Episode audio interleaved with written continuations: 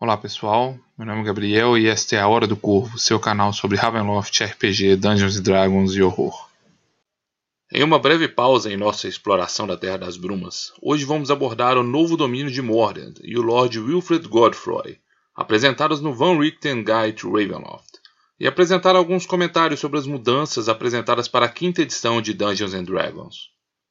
Preparados? Então vamos explorar esta nova versão de Mordant e descobrir quais novos horrores serão desvelados pelas brumas da quinta edição de Dungeons and Dragons.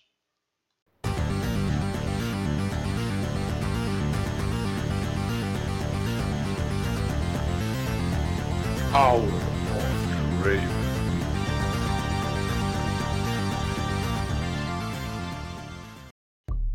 A Nova Mordant é um domínio de Ravenloft que explora temas de histórias de fantasmas e do horror gótico. O domínio continua sendo retratado como uma região idílica e interiorana, tomada em parte por pântanos sombrios e mansões assombradas, onde maldições antigas exercem seu poder e espíritos inquietos assombram. Embora Mordant tenha se mantido inalterada em sua proposta narrativa, a geografia da região é drasticamente alterada e o passado assombrado dessas terras é bastante simplificado. A inspiração de Mordant continua sendo o interior da Inglaterra, com uma ambientação quase vitoriana, onde a sociedade vive de acordo com antigas tradições e poderosas famílias aristocratas habitam casarões antigos, escondendo segredos terríveis, maldições poderosas e assombrações nefastas. A nova região de Mordant é um domínio assombrado, onde os espíritos dos mortos não encontram descanso, graças à influência nefasta de Lord Wilfred Godfroy e dos resultados de um estranho experimento científico. Como resultado, esta é uma região onde abundam fantasmas e espectros, e todos que vivem em Mordant conhecem inúmeras histórias macabras de assombrações. No cenário clássico de Ravenloft, o domínio de Mordant era um importante domínio do núcleo, que abrigava alguns importantes personagens que poderiam servir como aliados ou mentores para os jogadores. Os horrores mais sutis que assombravam este domínio faziam da região um local propício para servir como a base dos heróis, ou servir como uma introdução ao mundo gótico de Ravenloft. Embora parte desses personagens que possam servir como aliados e mentores dos heróis tenham voltado na nova edição, com a nova proposta do Van Richten Guide to Ravenloft, de isolar os domínios nas brumas. Este domínio passa a ser mais centrado em suas próprias tramas de histórias assombradas. No cenário clássico de Mordant, o fantasma de Lord Wilfred Godfroy espreitava os vivos e capturava os espíritos dos recém-falecidos, escravizando-os sob o seu poder em sua morada assombrada. Na nova Mordant, Lord Wilfred Godfroy continua sendo um tirano que escraviza espíritos à sua vontade. Contudo, nenhum espírito nem mesmo aqueles que jamais encontraram o maligno senhor sombrio dessas terras encontram descanso no além-vida, e a terra é assombrada pelo espectro de seus antepassados. O novo livro Van Richten Guide to Ravenloft dá grande foco para como mestres podem criar aventuras de mistério envolvendo fantasmas, e um terço de todo o capítulo descrevendo Mordant apresenta diferentes tabelas que sugerem ideias ou randomizações para criação rápidas de um antagonista para uma história de assombração. Embora esse conteúdo possa ter utilidade, a consequência do grande espaço que ele ocupa no capítulo é que Mordant se torna um domínio muito pouco descrito. Se por um lado a essência dos temas do domínio anterior foram mantidas, a região ganha um novo mapa, repleto de novas localidades, das quais sabemos muito pouco ou nada. O novo mapa de Mordant é bastante diferente do mapa previamente apresentado em edições anteriores. As únicas localidades que podem ser encontradas nas diferentes edições são a sua maior cidade, o Condado de Mordant, e a cidade de Idlethorpe. A cidade do Condado de Mordant muda muito pouco em sua descrição, e continua sendo uma cidade portuária, assolada ora por ventanias e tempestades, e ora por uma densa neblina. É ainda nas cercanias dessa cidade que se encontra a assombrada Casa da Colina do Grifo, bem como a morada da família Weathermay e a loja de ervas do famoso caçador de monstros Dr. Rudolf van Richten. Embora a cidade permaneça basicamente inalterada, seus habitantes mais famosos sofrem algumas ligeiras alterações. Lord Julius Weathermay, o outrora governante dessas terras, agora é falecido, e a liderança da família recai sobre a prefeita do condado de Mordant, Alice Weathermay. Alice Weathermay é secretamente chantageada pelo fantasma de Lord Wilfred, que mantém aprisionado o espírito de seu falecido marido, Daniel Foxgrove. A trama apresentada brevemente no Van Richten Guide Ravenloft é idêntica àquela apresentada em edições passadas, com a diferença de que foram trocados os papéis de Daniel Foxgrove, outrora o prefeito, e Alice Weathermay, que anteriormente era um espírito aprisionado. Outros moradores que tiveram alterações foram o Dr. Rudolf Van Richten e as filhas de Alice Weathermay, as gêmeas Laurie e Jennifer Weathermay. O velho caçador estava desaparecido e provavelmente morto nas edições antigas, mas o novo livro ignora estes eventos do passado e traz de volta à vida o icônico personagem. Já quanto às gêmeas Laurie e Jennifer Weathermay, as alterações de seus personagens são principalmente sobre o seu visual e etnia, que foram alterados para esta nova versão do cenário. A única outra cidade que recebe alguma menção em texto é a cidade de Ideltor, mas nada é descrito sobre a cidade, a não ser que ela fica aos pés da mansão Punchnell. Esta breve descrição resgata um personagem do livro Children of the Night, The Created, um artífice que criava estranhos golems de carne costurados de diferentes partes corporais. Apesar de resgatar este personagem das antigas edições, o novo livro atesta que ele foi assassinado por suas próprias criações. Das diversas locações novas que são apresentadas no mapa, a única que recebe alguma descrição são os Lagos do Sigilo, três estranhos lagos em formação geométrica que se localizam em meio a uma região pantanosa. Um grupo de druidas havia se instalado na cidade mais próxima de Glaston para desvelar um ritual que permitiria abrirem uma passagem para locais com formações geométricas semelhantes em terras distantes. Estes druidas desapareceram misteriosamente, e a região passou a ser assombrada por espíritos de animais, que agora caçam os vivos.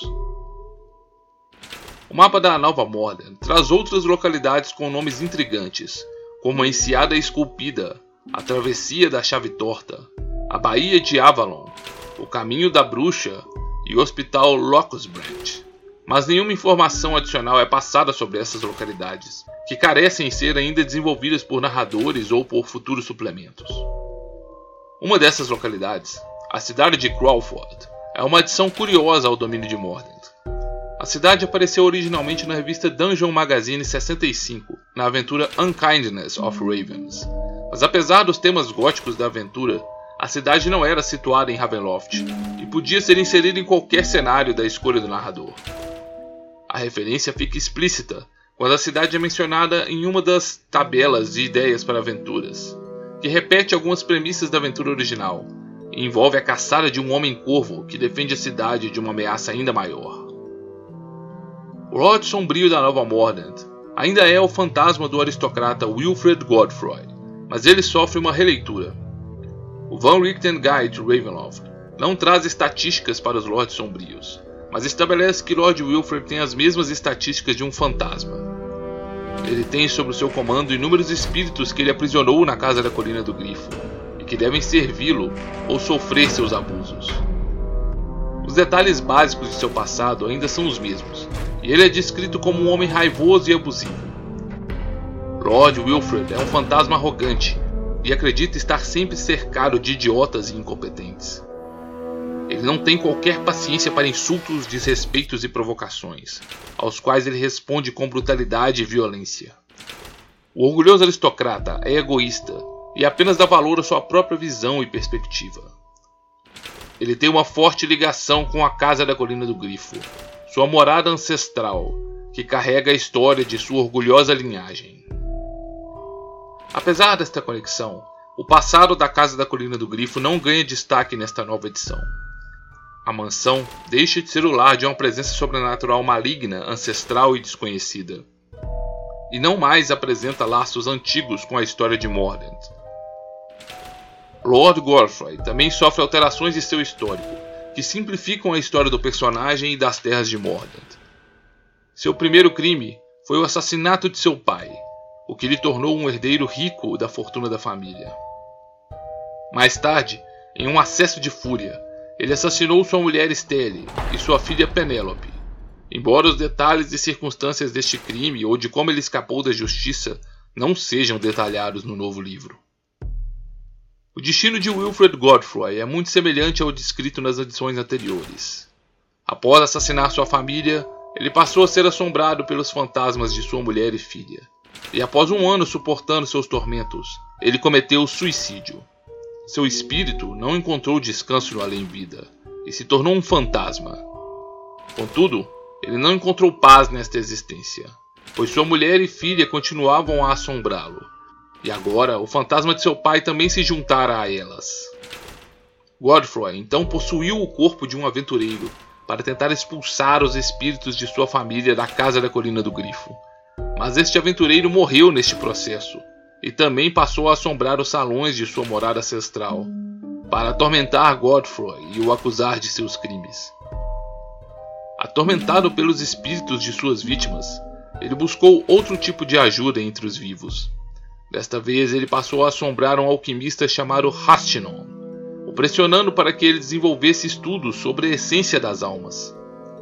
O alquimista cedeu à pressão e criou o Aparatus, uma máquina complexa capaz de manipular a essência das almas, separando a alma de um corpo vivo ou transferindo almas entre corpos.